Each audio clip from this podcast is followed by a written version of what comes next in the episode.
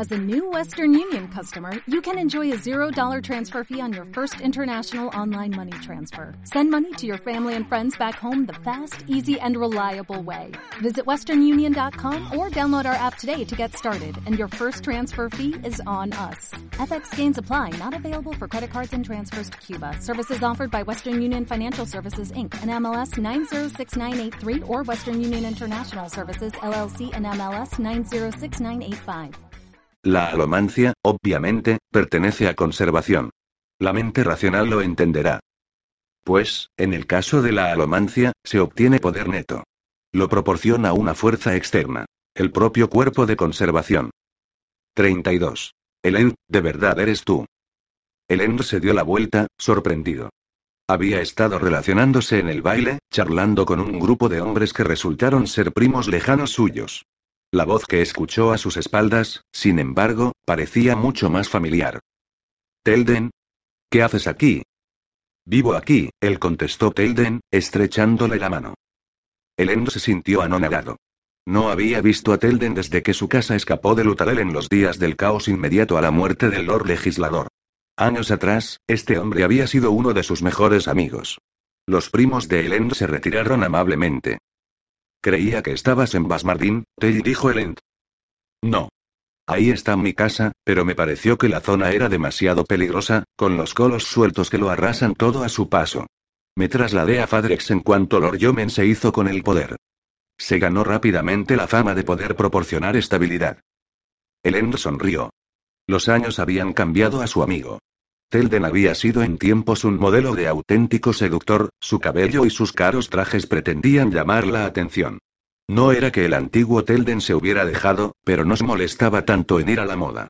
Siempre había sido un hombre grande, alto y casi rectangular, y el peso extra que había ganado lo hacía parecer mucho más corriente que antes. Helen confesó Telden, sacudiendo la cabeza, ¿sabes? Durante mucho tiempo, me negué a creer que habías conseguido hacerte con el poder en Lutadel. Estuviste en mi coronación. Creí que te habían escogido como títere, él dijo Telden, frotándose la amplia barbilla. Pensé, bueno, lo siento. Supongo que no tenía mucha fe en ti. Helen se echó a reír. Tenías razón, amigo mío. Resulté ser un rey terrible.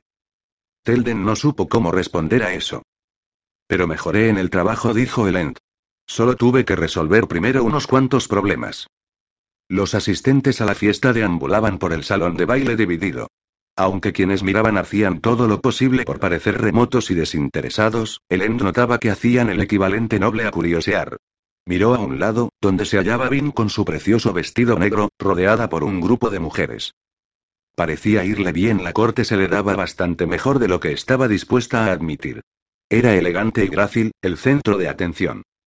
También se mantenía alerta, el End lo notaba por la forma en que daba la espalda a las paredes o las particiones de cristal. Estaba quemando hierro o acero, vigilando movimientos bruscos de metal que pudieran indicar el ataque de un lanzamonedas. El End empezó a quemar hierro también, y se aseguró de seguir quemando zinc para aplacar las emociones de los presentes, impidiendo que se sintieran demasiado furiosos o amenazados por su intrusión. Otros alománticos, Brisa, o incluso Vin habrían tenido problemas para aplacar a un salón entero a la vez. A Helen, con su desorbitado poder, apenas le hacía falta concentrarse. Telden aún se hallaba cerca, con aspecto preocupado. Helen trató de decir algo para retomar la conversación, pero tuvo que esforzarse para encontrar algo que no resultara embarazoso. Habían pasado casi cuatro años desde que Telden se había marchado de Lutadel. Antes, era uno de los amigos con quienes Helen discutía sobre teoría política, planeando con el idealismo de la juventud el día en que dirigirían sus casas. Sin embargo, los días de juventud y de sus teorías idealistas habían quedado atrás. Bueno. Dijo Telden. Así es como hemos terminado, ¿eh? Elenda sintió. ¿No vas? ¿A atacar la ciudad de verdad, no? Preguntó Telden. Has venido solo a intimidar a Yomen, ¿no es cierto? No respondió Helen con tono tranquilo. Conquistaré la ciudad si es preciso, Telden. Telden se ruborizó, ¿qué te ha pasado, Helen? ¿Dónde está el hombre que hablaba de derechos y legalidad? Me alcanzó el mundo, Helen. No puedo ser el hombre que era. ¿Y te has convertido en el Lord Legislador? Helen vaciló. Le parecía extraño que otro se enfrentara a él con sus propias preguntas y argumentos. Una parte de él sintió una puñalada de temor si Telden preguntaba esas cosas, entonces Elend tenía derecho a preocuparse al respecto. Tal vez fuera cierto. Sin embargo, un impulso más fuerte ardió en su interior. Un impulso nutrido por Tinduil, y luego refinado por un año de lucha para traer el orden a los restos derruidos del imperio final. Un impulso por confiar en sí mismo. No, Telden dijo Elen con firmeza. No soy el Lord Legislador. Un consejo parlamentario gobierna en Lutadel, y hay otros en todas las ciudades que he unido a mi imperio. Esta es la primera vez que marcho sobre una ciudad con mis ejércitos por necesidad de conquistar y no de proteger. Y es solo porque yo me arrebató esta ciudad a un aliado mío. Telden hizo una mueca. Te nombraste emperador. Porque eso es lo que el pueblo necesita, Telden repuso Elend. No quieren regresar a los días del Lord Legislador. Pero preferirían hacerlo antes que vivir en el caos. El éxito de Yomen aquí lo demuestra. La gente quiere saber que alguien los cuida. Tuvieron un dios emperador durante mil años. Ahora no es momento de dejarlo sin líder. ¿Pretendes decirme que solo eres una figura decorativa? Preguntó Telden, cruzándose de brazos. Difícilmente. Pero espero serlo, con el tiempo. Ambos sabemos que soy un erudito, no un rey. Telden frunció el ceño. No creía a Elend. Y, sin embargo, Elend descubrió que ese hecho no le molestaba. Algo al pronunciar aquellas palabras, al enfrentarse al escepticismo, le hizo reconocer la validez de su propia confianza. Telden no comprendía, no había experimentado lo que había vivido Elend. El mismo Elen, de joven, no habría estado de acuerdo con lo que hacía ahora. Una parte de ese joven aún tenía voz dentro de su alma. Y nunca la haría callar. Sin embargo, iba siendo hora de impedir que siguiera socavándolo. Elend apoyó una mano en el hombro de su amigo. No importa, Te. Tardé años en convencerte de que el Lord Legislador era un emperador terrible.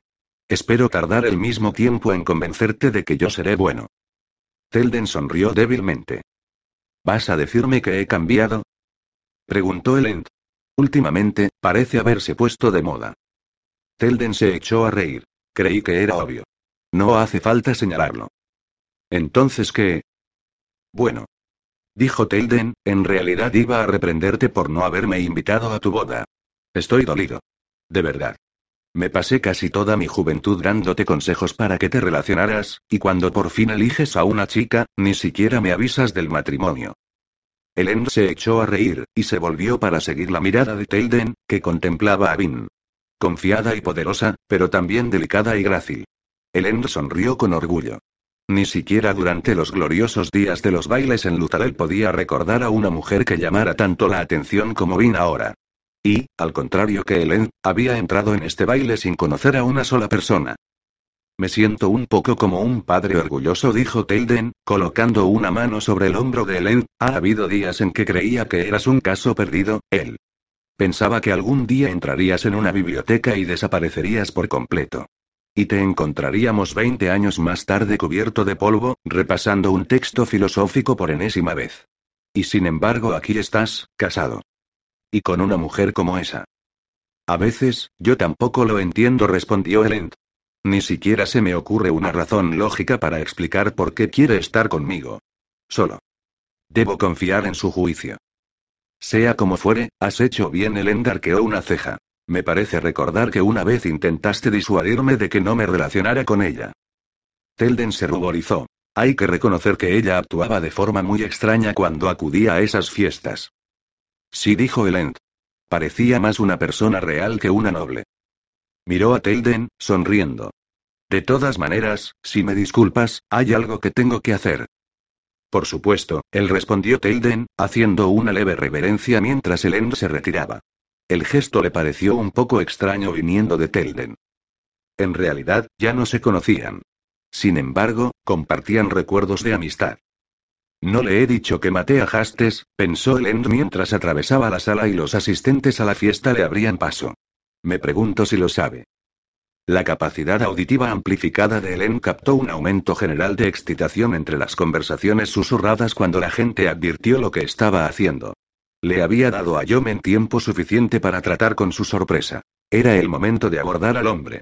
Aunque parte de su propósito al asistir al baile era intimidar a la nobleza local, el principal motivo por el que Elend estaba aquí seguía siendo hablar con su rey. Yo me envió que Elend se acercaba a la mesa elevada y, dicho sea en su honor, el obligador no pareció asustado ante la perspectiva de un encuentro.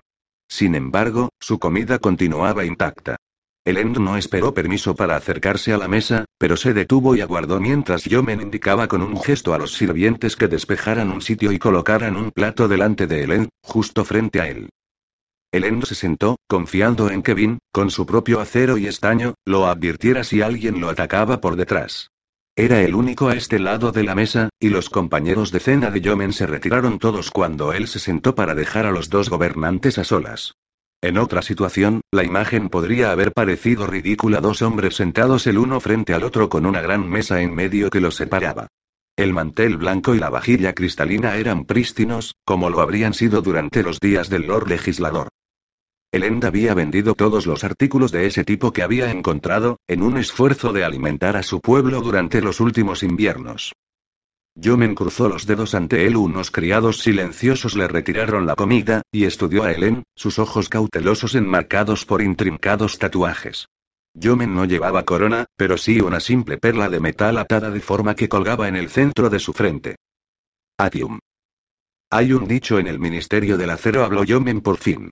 Siéntate a cenar con el diablo, y lo ingerirás con tu comida. Entonces es bueno que no estemos comiendo, respondió Helen, sonriendo levemente. Yomen no le devolvió la sonrisa. Yomen dijo Helen, poniéndose más serio. Acudo a ti no como emperador en busca de nuevas tierras que controlar, sino como un rey desesperado en busca de aliados. El mundo se ha convertido en un lugar peligroso. La tierra misma parece estar combatiendo contra nosotros, o al menos se hace pedazos ante nosotros. Acepta mi mano de amistad, y acabemos con las guerras. Yomen no respondió. Tan solo permaneció sentado, los dedos entrelazados, estudiando a Elend. ¿Dudas de mi sinceridad? dijo Elend. No puedo decir que te lo reproche, ya que he plantado mi ejército ante tu puerta. ¿Hay alguna manera de persuadirte? ¿Estarías dispuesto a iniciar conversaciones o parlamentar? Siguió sin haber respuesta. Así que, esta vez, Elend esperó. La sala enmudeció. Yo me habló por fin. Eres un hombre descarado y atrevido, Elend Venture. Elend se irritó. Tal vez fuera por el entorno del baile, tal vez por el modo en que yo me ignoraba tan irrespetuosamente su oferta. Sin embargo, respondió de un modo parecido a como habría hecho años antes, cuando no era rey ni estaba en guerra. Es una mala costumbre que he tenido siempre, dijo. Me temo que los años de gobierno, y de ser educado en morales, no han cambiado un hecho. Soy un hombre terriblemente burdo. Supongo que por mala educación. Esto te parece un juego, dijo el obligador, la mirada intensa. Vienes a mi ciudad para matar a mi pueblo, y entras en mi salón de baile esperando asustar a la nobleza hasta el punto de la histeria. No. Respondió Elend. No, Yomen, esto no es ningún juego. El mundo parece a punto de terminar, y estoy haciendo todo lo que puedo para ayudar a sobrevivir a tanta gente como sea posible. ¿Y hacer todo lo que puedes incluye conquistar mi ciudad? Elend sacudió la cabeza. No soy bueno mintiendo, Jomen. Así que seré sincero contigo. No quiero matar a nadie como decía, preferiría que simplemente firmáramos una tregua y acabáramos de una vez. Dame la información que busco, comparte tus recursos con los míos, y no te obligaré a entregar tu ciudad. Deniégamelo, y las cosas se volverán más difíciles. Yomen permaneció un momento en silencio, mientras la música seguía sonando suavemente al fondo, vibrando sobre el murmullo de un centenar de amables conversaciones. ¿Sabes por qué me disgustan los hombres como tú, Venture? Preguntó Yomen por fin. ¿Por mi insufrible encanto e ingenio? Dudo que sea mi buen aspecto. Pero, comparado con el de un obligador, supongo que incluso mi cara sería envidiable. La expresión de Yomen se ensombreció. ¿Cómo acabó un hombre como tú en una mesa de negociación? Me entrenaron una nacida de la bruma osca, un terrisano sarcástico y un grupo de ladrones irrespetuosos, contestó Helen, suspirando. Además, como remate, ya de entrada era una persona bastante insufrible. Pero, por favor, continúa con tus insultos, no pretendía interrumpir. No me gustas, continuó Yomen, porque tienes las agallas de creer que mereces tomar esta ciudad. Es verdad, dijo Elend. Pertenecía a Zed. La mitad de los soldados que traigo conmigo le servían a él antes, y esta es su patria. Hemos venido a liberar, no a conquistar. ¿Te parece que esta gente necesita ser liberada? Dijo Yomen, señalando con un gesto a las parejas que bailaban. En realidad, sí respondió Elend. Yomen, tú eres el advenedizo aquí, no yo. No tienes ningún derecho a esta ciudad, y lo sabes. Tengo el derecho que me otorgó el Lord Legislador. No aceptamos el derecho a gobernar del Lord Legislador, dijo Elend. Por eso lo matamos. En cambio, potenciamos el derecho del pueblo a gobernar. ¿En serio? Preguntó Yomen, los dedos todavía enlazados ante él. Porque, que yo recuerde, el pueblo de tu ciudad eligió a Ferson Penrod como rey. Buen argumento ese, tuvo que admitir Elend. Yomen se inclinó hacia adelante. Este es el motivo por el que no me gustas, Venture. Eres un hipócrita de la peor calaña. Fingiste dejar al pueblo al mando. Pero, cuando te expulsaron y eligieron a otro, hiciste que tu nacida de la bruma reconquistara la ciudad para ti. Gobiernas por la fuerza, no por consentimiento común, así que no me hables de derechos. Hubo circunstancias en Lutadel, Jomen. Penrod trabajaba con nuestros enemigos, y consiguió el trono manipulando a la asamblea. Eso parece un defecto en el sistema, repuso Yomen. Un sistema que tú estableciste. Un sistema que sustituye al orden que existía antes. Un pueblo depende de la estabilidad de su gobierno, necesitan alguien en quien fijarse. Un líder en quien puedan confiar, un líder con auténtica autoridad. Solo un hombre elegido por el Lord Legislador tiene derecho a reclamar esa autoridad. El End estudió al obligador. Lo frustrante era que casi estaba de acuerdo con él. Yomen decía cosas que el propio Elend había dicho, aunque su perspectiva de obligador las retorciera un poco. Solo un hombre elegido por el Lord Legislador tiene derecho a reclamar esa autoridad. Repitió Helen, frunciendo el ceño. Eso es de Durton, ¿verdad? ¿La llamada de la confianza? Yomen vaciló. Sí. Cuando se trata de derecho divino, prefiero a Gallinskau. Yomen hizo un gesto cortante. Gallinskau era un hereje. ¿Y eso invalida su teoría? No respondió Yomen. Demuestra que carecía de la capacidad para razonar adecuadamente. De lo contrario, no lo habrían ejecutado. Eso afecta a la validez de sus teorías. Además, no hay ningún mandato divino en el hombre corriente, como él proponía. El Lord Legislador era un hombre corriente antes de subir al trono. Repuso Elend. Sí, pero tocó la divinidad en el pozo de la ascensión. Esto impuso en él la lasca del infinito, y le dio el derecho de inferencia. Bin, mi esposa, tocó esa misma divinidad. No acepto esa historia, dijo Yomen. Como se ha dicho, la lasca del infinito era única, sin plan, sin creación. No metas a Urdre en esto, dijo Helen, alzando un dedo. Ambos sabemos que era más un poeta que un verdadero filósofo, ignoraba la convención, y nunca dio atribuciones adecuadas. Concédeme al menos el beneficio de la duda y cita a Ardren. Te daría bases mucho mejores. Yomen abrió la boca y luego se detuvo, frunciendo el ceño. Esto es absurdo, dijo. Discutir de filosofía no borrará el hecho de que tienes un ejército acampado ante mi ciudad, ni cambiará el hecho de que te considero un hipócrita, Elend Venture. Elend suspiró. Por un momento había llegado a pensar que podrían respetarse mutuamente como eruditos. Sin embargo, había un problema. Elend vio auténtica repulsa en los ojos de Yomen. Y sospechó que había un motivo más profundo por la hipocresía que se le achacaba. Después de todo, Elend se había casado con la mujer que había matado al dios de Yomen. Comprendo que tengamos diferencias, Yomen dijo Elend, inclinándose hacia adelante. No obstante, una cosa parece clara a los dos nos preocupan las gentes de este imperio. Ambos nos dedicamos a estudiar teoría política, y al parecer nos inspiramos en textos que defienden el bienestar del pueblo como el principal motivo para gobernar. Tendríamos que hacer que esto funcionara. Te propongo un trato, prosiguió. Acepta ser rey a mis órdenes podrás conservar el control, con muy pocos cambios en tu gobierno. Yo tendré acceso a la ciudad y sus recursos, y discutiremos el establecimiento de un consejo parlamentario. Aparte de eso, puedes continuar como desees. Incluso puedes seguir celebrando fiestas y predicando sobre el Lord Legislador. Confiaré en tu juicio. Yomen no despreció la oferta, pero Elend notó que tampoco le daba mucho peso. Probablemente ya sabía lo que iba a decirle Elend. Te equivocas en una cosa, Elend Venture. ¿En qué? ¿En qué crees que puedes intimidarme, sobornarme o influenciarme? No eres ningún nacio, Yomen. A veces, luchar no merece la pena.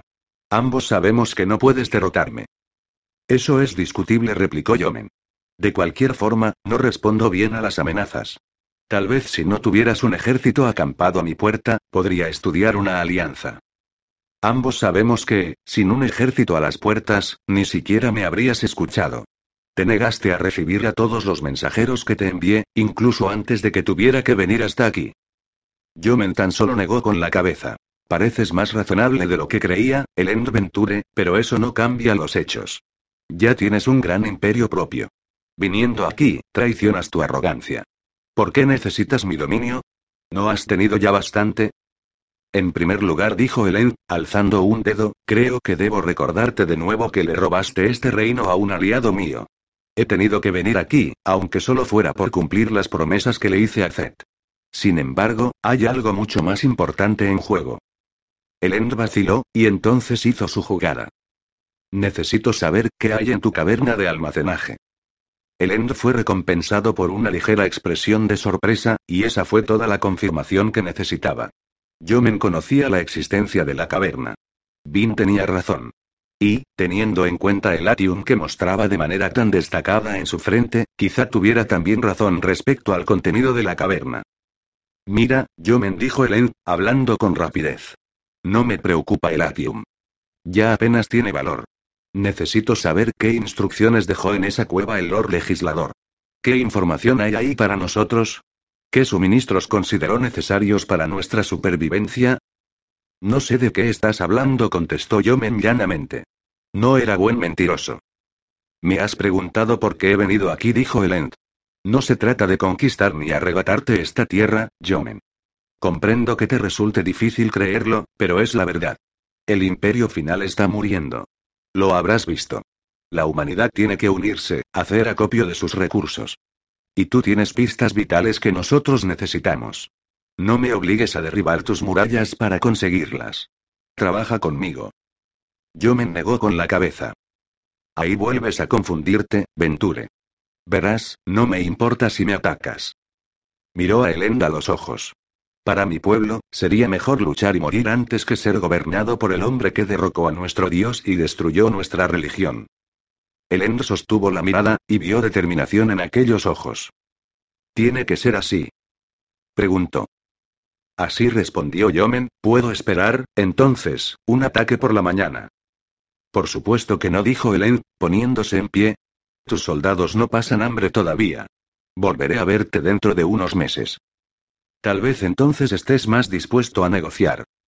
Cuando Elend se dio la vuelta para marcharse, vaciló.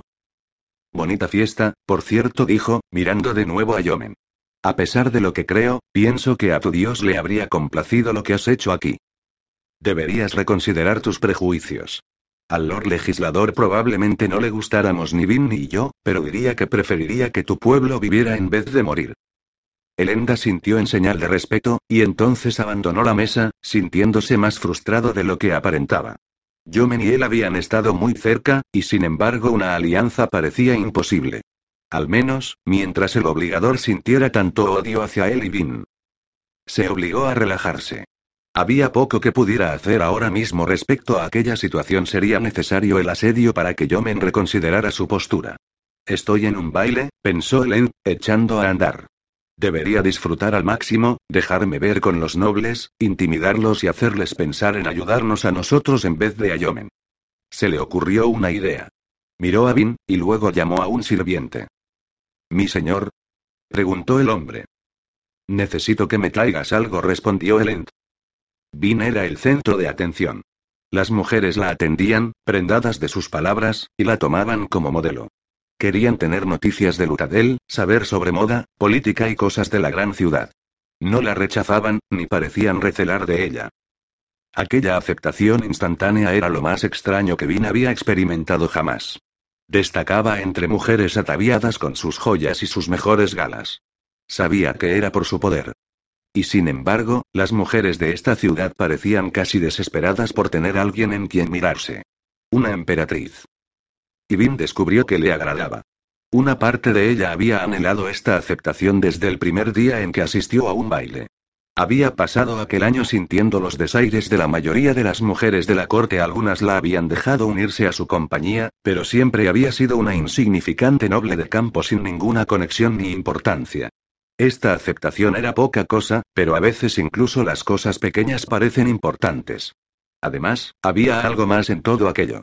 Mientras sonreía a una recién llegada la joven sobrina que una de las mujeres quería que Vin conociera, Vin advirtió lo que era. Esto es parte de mí, pensó. Yo no quería que lo fuera. Quizá porque no creía merecerlo. Encontraba esta vida demasiado diferente, demasiado llena de belleza y confianza. Sin embargo, soy una noble. Encajo aquí. Nací para las calles por uno de mis progenitores, pero nací para esto por el otro.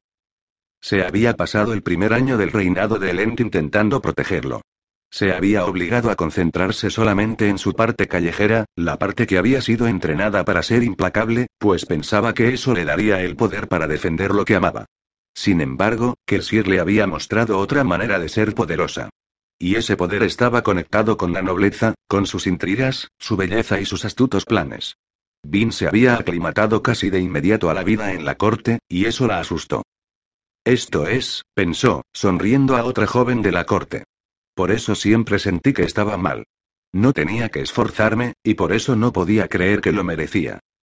Había pasado 16 años en las calles, se había ganado esa parte suya.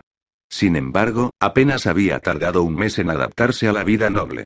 Le había parecido imposible que algo conseguido con tanta facilidad pudiera ser una parte tan importante de sí misma como los años transcurridos en las calles. Pero lo era.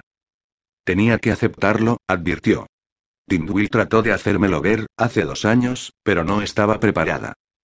Necesitaba demostrarse a sí misma no solo que podía moverse entre la nobleza, sino que encajaba con ellos. Porque eso demostraba algo mucho más importante que el amor de Len ganado durante aquellos primeros meses no se basaba en una falsedad. Es. Cierto, pensó Vin. Puedo ser ambas cosas. ¿Por qué he tardado tanto tiempo en comprenderlo? Discúlpenme, señoras, dijo una voz. Vin sonrió y se volvió mientras las mujeres dejaban paso a Elend. Varias de las más jóvenes adoptaron expresiones soñadoras al ver a Elend con su cuerpo de guerrero, su barba áspera y su blanco uniforme imperial. Vin reprimió un gesto de malestar. Ella lo amaba mucho antes de que se volviera un príncipe de cuento. Señoras, como la propia Lady Vin les dirá en un momento, tengo muy malos modales, dijo Elend a las mujeres. Eso, en sí mismo, sería un pecado venial. Por desgracia, también me preocupa muy poco mi propio desprecio por la propiedad. Por tanto, voy a robarles a mi esposa y monopolizar egoístamente su tiempo. Pediría disculpas, pero no es el tipo de cosas que solemos hacer los bárbaros.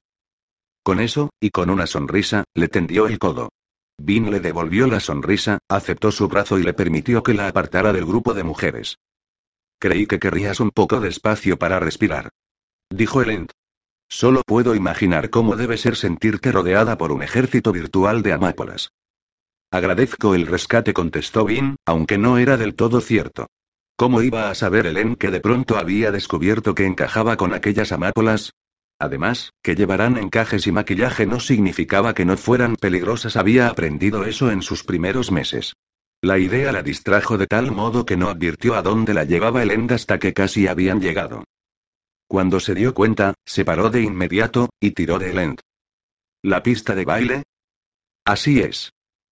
Pero no bailo desde hace casi cuatro años. Yo tampoco contestó Elend. Avanzó un paso. Pero sería terrible perder la oportunidad. Después de todo, nunca llegamos a bailar juntos. Era cierto. Lutarel cayó en plena revuelta antes de que tuvieran la oportunidad de bailar juntos, y después de eso ya no hubo tiempo para bailes ni frivolidades. Ella sabía que Helen comprendía cuánto echaba de menos no haber tenido esa oportunidad.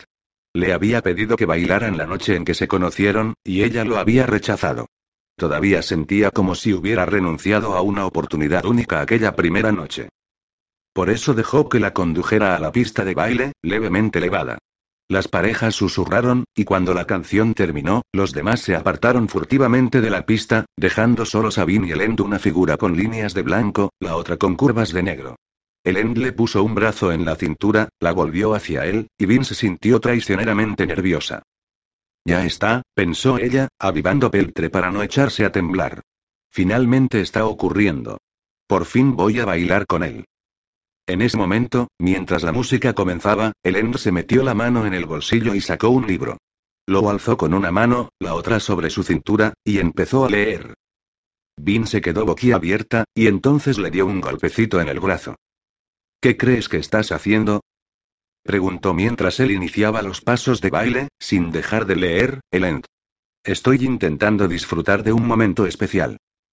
Él se volvió hacia ella, esbozando una sonrisa terriblemente pícara. Bueno, quiero hacer ese momento especial lo más auténtico posible. Quiero decir, después de todo, estás bailando conmigo. Por primera vez.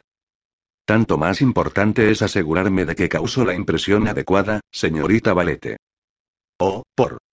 ¿Quieres hacer el favor de dejar ese libro a un lado?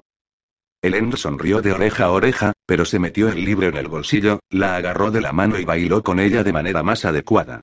Vin se ruborizó al ver la confusa multitud alrededor de la pista. Obviamente, no tenían ni idea de cómo interpretar la conducta de Elend. Eres un bárbaro. exclamó Vin. ¿Un bárbaro porque leo libros? dijo Elend animosamente. Am se lo pasará en grande con esa observación. Sinceramente, ¿de dónde has sacado el libro? Hice que uno de los sirvientes de Yomen me lo trajera. De la biblioteca de la fortaleza. Sabía que lo tendrían. Juicios de Monumento es una obra bastante famosa. Vin frunció el ceño. ¿De qué me suena ese título? Es el libro que estaba leyendo aquella noche en el balcón Venture, dijo Elend. La primera vez que nos vimos. Vaya, Elend. Eso es casi romántico. Al estilo voy a hacer que mi esposa quiera matarme. Creí que lo sabrías apreciar, dijo él, volviéndose levemente. Estás raro esta noche. Hacía tiempo que no te veía así. Lo sé, suspiró Elend. Para serte sincero, Vin, me siento un poco culpable. Me preocupa haber sido demasiado informal durante mi conversación con Jomen. Es tan estirado que hace que afloren mis viejos instintos, los que me hacen responder con burla a la gente como él. Vin dejó que la guiara, y lo miró. Estás actuando como tú mismo. Eso es bueno. Mi antiguo yo no era un buen rey. Las cosas que aprendiste sobre ser rey no tenían nada que ver con tu personalidad, Elend dijo Vin. Tenían que ver con otras cosas. Cosas como la confianza, y la decisión. Puedes tener esas cosas y seguir siendo tú mismo. Elend negó con la cabeza. No estoy seguro de poder. Desde luego, esta noche tendría que haber sido más formal. Permití que este entorno me relajara. No protestó Vin con firmeza. No, tengo razón en esto, Elend. Has estado haciendo exactamente lo mismo que yo. Estás tan decidido a ser un buen rey, que has dejado que eso aplaste a quien en verdad eres. Nuestras responsabilidades no deberían destruirnos. A ti no te han destruido, dijo él, sonriendo tras la corta barba. A punto han estado. Helen, tuve que darme cuenta de que podía ser ambas personas la nacida de la bruma de las calles y la mujer de la corte. Tuve que reconocer que la nueva persona en que me estoy convirtiendo es una extensión válida de quien soy. Pero para ti es justo lo contrario. Debes darte cuenta de que quien eras sigue siendo una parte válida de ti. Esa persona hace comentarios absurdos, y hace determinadas cosas solo para provocar en ti una reacción. Sin embargo, también es amable y encantador. No puedes perder esas cosas solo porque eres emperador. Elend puso aquella expresión, la reflexiva, la que significaba que iba a discutir. Sin embargo, luego vaciló. Venir a este lugar, dijo, mirando a las hermosas ventanas y los nobles allí congregados, me recordó en que me he pasado casi toda la vida. Antes de ser rey. Aún entonces, intentaba hacer las cosas a mi manera. Iba y me ponía a leer durante los bailes. Pero no lo hacía en la biblioteca, sino en el salón. No quería esconderme, quería expresar mi descontento con mi padre, y leer era mi forma de hacerlo. Eras un buen hombre, Elend dijo Vin. No un idiota, como ahora pareces pensar que eras. Estabas un poco desorientado, pero seguías siendo un buen líder. Tomaste el control de Lutalel e impediste que los Ska cometieran una masacre durante la rebelión. Y después, todo el fiasco de Penrod. Tenías cosas que aprender. Como yo. Pero, por favor, no dejes de ser tú mismo, Elend. Puedes ser Elend del emperador y a la vez Elend del hombre. Él sonrió, la atrajo hacia sí y detuvo el baile. Gracias, dijo, y la besó. Ella notaba que aún no había tomado su decisión, que aún pensaba que debía ser un guerrero y no un amable erudito.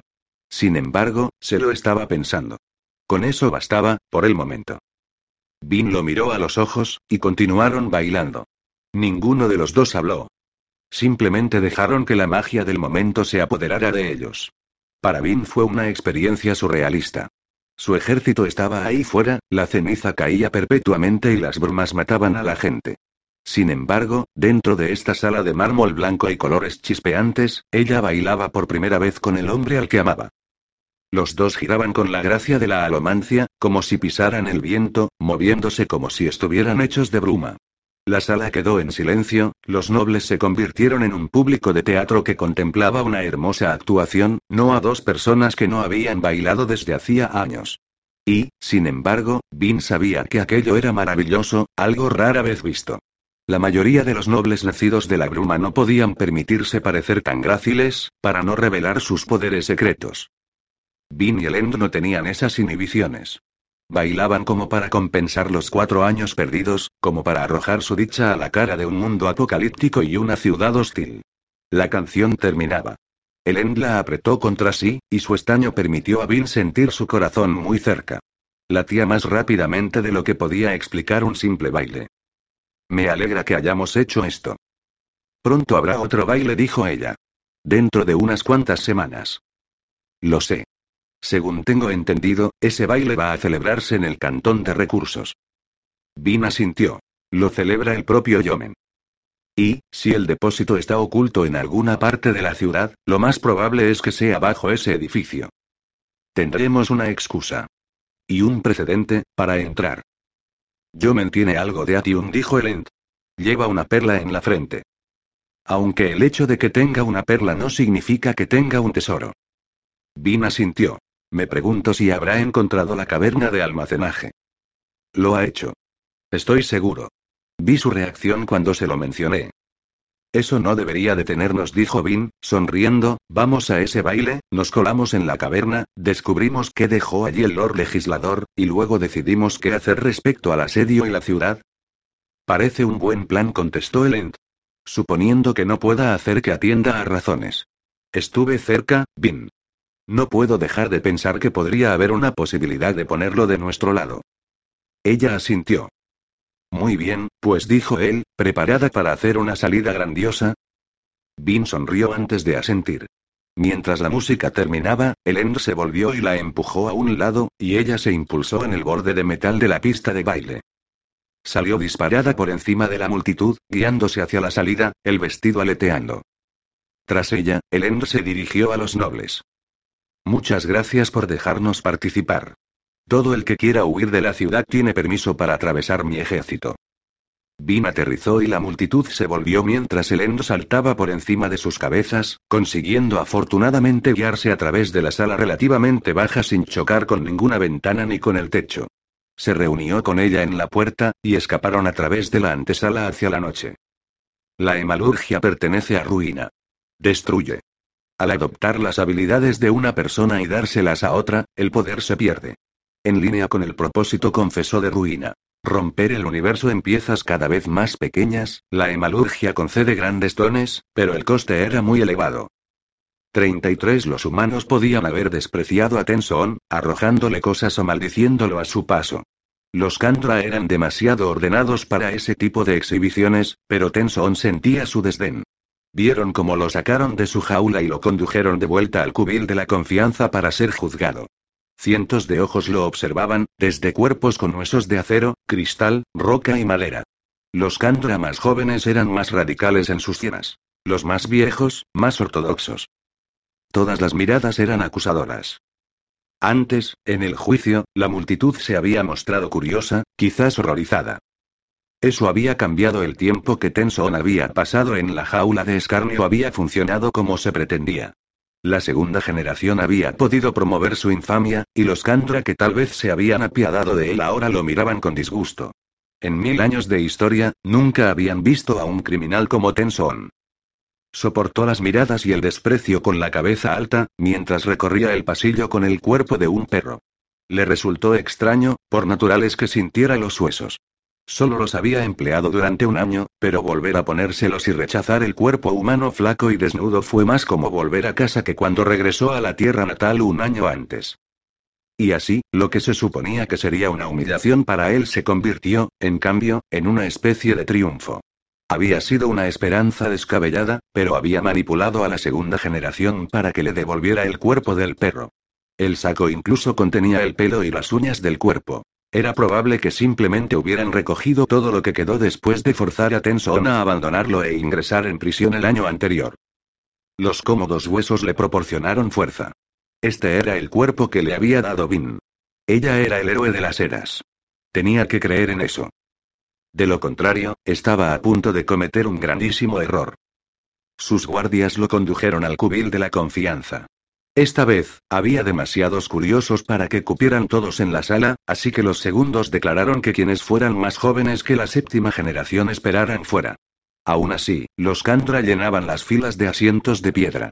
Permanecían sentados en silencio cuando condujeron a Tenson al disco de metal ligeramente elevado situado en el centro del suelo de piedra. Las amplias puertas se abrieron, y los Cantra más jóvenes se apiñaron fuera, escuchando. Tenson alzó la cabeza cuando subió a la platir. Las sombras de la primera generación esperaban arriba, cada una en su nicho separado, tenuemente iluminados de azul. Campar se acercó a su atril. Tenson vio satisfacción en el modo en que Campar se deslizaba por el suelo. El segundo sentía que su triunfo era completo. Lo que sucedía a quienes ignoraban las directrices de la segunda generación no sería olvidado fácilmente. Tenson se sentó sobre sus cuartos traseros, vigilado por dos Kantra con la bendición de la potencia chispeando en cada hombro. Llevaban grandes mazas.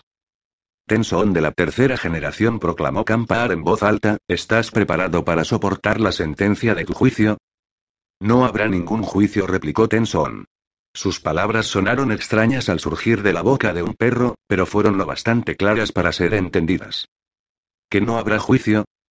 Preguntó Campar, divertido, ¿pretendes ahora retractarte de lo que tú mismo exigiste? Vine a dar información, no a ser juzgado. Yo. No hablo contigo, Campar interrumpió Tenson, dando la espalda al segundo y mirando hacia arriba. Estoy hablando con ellos. Han oído tus palabras, tercero replicó Campar, contrólate. No dejaré que conviertas este juicio en un circo, como hiciste antes. Tenson sonrió. Solo un Cantra tomaría por un circo una leve discusión. Sin embargo, no se apartó de los nichos de la primera generación. Ahora vamos a, dijo Campar. Vosotros. Gritó Tenson, haciendo que Campar se irritara de nuevo, primera generación. ¿Cuánto tiempo permaneceréis sentados en vuestros cómodos hogares, fingiendo que el mundo de arriba no existe? ¿Pensáis que, si ignoráis los problemas, no os afectarán? ¿O es que habéis dejado de creer en vuestras propias enseñanzas? Los días de bruma han llegado. Ahora cae la ceniza interminable. La tierra tiembla y se estremece. Podéis condenarme, pero no ignorarme. El mundo pronto morirá. Si queréis que la gente, en todas sus formas, sobreviva, debéis actuar. Debéis estar preparados. Pues puede que pronto necesitéis ordenar a nuestro pueblo que acepte la resolución. La sala permaneció en silencio. Varias de las sombras de arriba se agitaron, como incómodas. Aunque los Kandra no solían reaccionar de esa demasiado poco alborotada.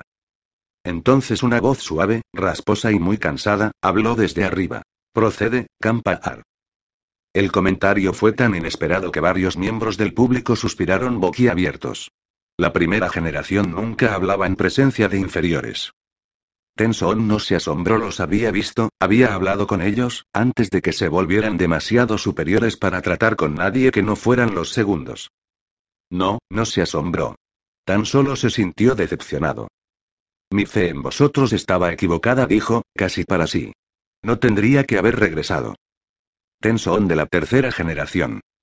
Expuso Campar, irguiéndose, el cuerpo verdadero cristalino chispeando cuando señaló, has sido condenado al encarcelamiento ritual de Changar. Serás golpeado hasta romperte, y luego encerrado en un pozo, con solo un agujero para recibir tu ración de comida diaria. Permanecerás allí durante diez generaciones. Solo después de eso serás ejecutado por hambre. Debes saber que tu mayor pecado fue el de la rebelión. Si no te hubieras desviado de la guía y sabiduría de este consejo, jamás habrías considerado adecuado romper el primer contrato. Por tu causa, la confianza ha sido puesta en peligro, igual que todos los Kandra de todas las generaciones. Kampar dejó que la sentencia resonara en la cámara. Tenson permaneció sentado en silencio sobre sus cuartos traseros. Obviamente, Kampar esperaba algún tipo de respuesta por su parte, pero Tenson no ofreció ninguna. Por fin, Kampar indicó a los guardias que cogieran los temibles martillos. ¿Sabes, Kampar? Dijo Tenson. Aprendí unas cuantas cosas importantes mientras llevaba estos huesos hace un año. Campar volvió a señalar. Los guardias alzaron sus armas. Es algo que nunca me había detenido a considerar, dijo Tenson. Los humanos, si lo piensas, no están hechos para la velocidad. Sin embargo, los perros sí. Los martillos cayeron. Tenson saltó hacia adelante. Los poderosos cuartos traseros del perro lo pusieron en movimiento.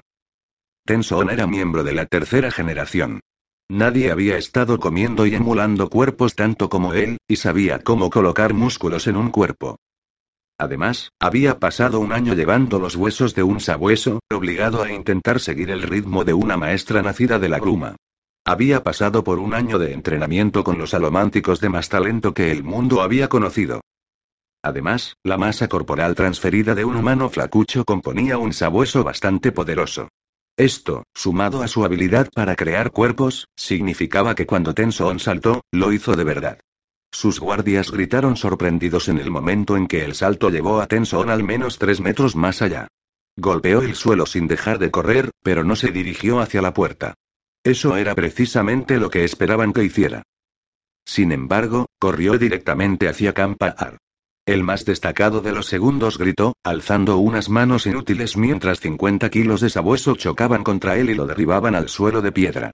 Tenson oyó los agudos crujidos cuando los delicados huesos de Campar se quebraron y el segundo gritaba de un modo muy poco adecuado para un Kandra.